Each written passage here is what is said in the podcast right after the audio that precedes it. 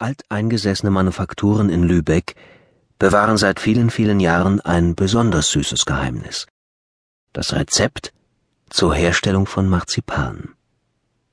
Diese verführerische Köstlichkeit wird gemacht aus Mandeln, Zucker und, welch Luxus, aus Rosenwasser. Bis heute sind Mandeln und Zucker die Grundmasse des Marzipans, doch die übrigen Zutaten und Aromen bleiben ein gut gehütetes Geheimnis der jeweiligen Lübecker Marzipanmanufaktur. Ursprünglich stammte die edle Leckerei, das Haremskonfekt, aus dem Orient, von wo es über Venedig nach Europa kam.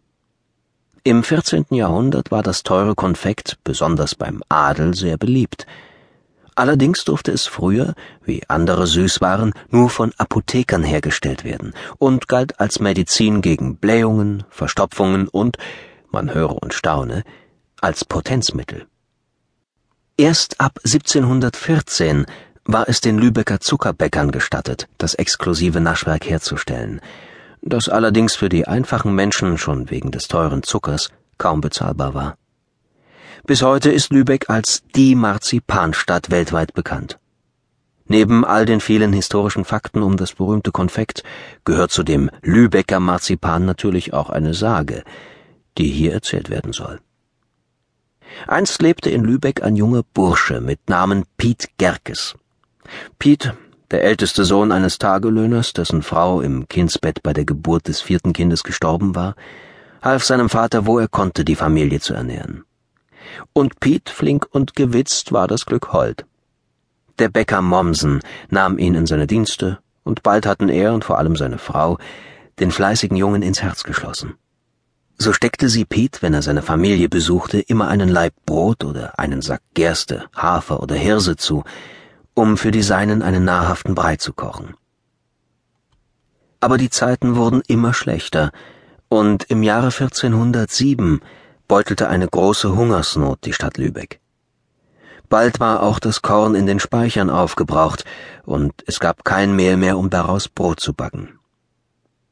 Als Piet eines Tages, wieder mit leeren Händen, seinem Elternhaus in der Nähe der Katharinenkirche einen Besuch abstattete, empfing ihn sein Vater mit besonders sorgenvoller Miene. Vater, was ist? Ich sehe, du hast Kummer. Der deutete nur wortlos in eine Ecke der winzigen Kammer, in dem Bude genannten kleinen Häuschen, in welcher sich das gesamte Familienleben abspielte. Dort lag auf einem aus rohen Brettern gezimmerten Lager unter einer dünnen fadenscheinigen Decke Piets kleine Schwester Annike, die er innig liebte. Die fieberglänzenden Augen in dem schmalen blassen Gesicht des Kindes leuchteten auf, als sich ihr großer Bruder zu ihr hinabbeugte. Annike, mein Herz, was machst du denn für Sachen? Pete strich der Kleinen über die feuchte Stirn, um die sich feine blonde Locken ringelten. Sein Vater trat hinzu.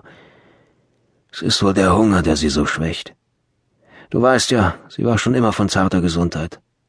Anders als deine robusteren Brüder. Er deutete auf zwei Buben, die in der engen Kammer in ein Murmelspiel vertieft waren. Ich tue, was ich kann, um genügend Nahrung aufzutreiben, der Vater rieb sich mit beiden Händen das von tiefen Sorgenfalten zerfurchte Gesicht. Doch außer hier und da ein Hering gibt's ja fast nichts mehr. Die Hungersnot hat uns alle fest im Griff. Ich weiß, Vater, ich weiß.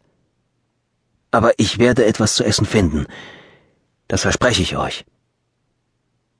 Nach einem letzten besorgten Blick auf seine kleine Schwester, die in einen unruhigen Schlaf gefallen war, stürmte Pete hinaus und eilte zurück zu seinem Dienstherrn Bäcker Mommsen. Ihm war ein Gedanke gekommen. Die Getreidespeicher waren wohl leer. Doch gab es noch einen großen Vorrat an besonderen Früchten, Mandeln genannt, welche Lübecker Kaufmänner von ihren Reisen mitgebracht hatten. Und Zucker sollte es auch noch geben, wie Piet hatte munkeln hören. Kaum dass er im Hause der Bäckersleute angekommen war, stürmte er, ohne auf irgendwelche Höflichkeiten zu achten, in die Stube, wo das Ehepaar Mommsen gerade sein karges Mahl zu sich nahm. Ich weiß nun, wie man die Hungersnot in unserer Stadt lindern kann. Bäcker Mommsen wollte antworten, doch Piet fuhr eilig fort. Die Speicher der Stadt sind doch noch voll mit Mandeln. Wenn wir diese Mandeln mahlen wie Mehl, Zucker hinzufügen und das Ganze erhitzen, müsste doch etwas so ähnlich wie Brot entstehen.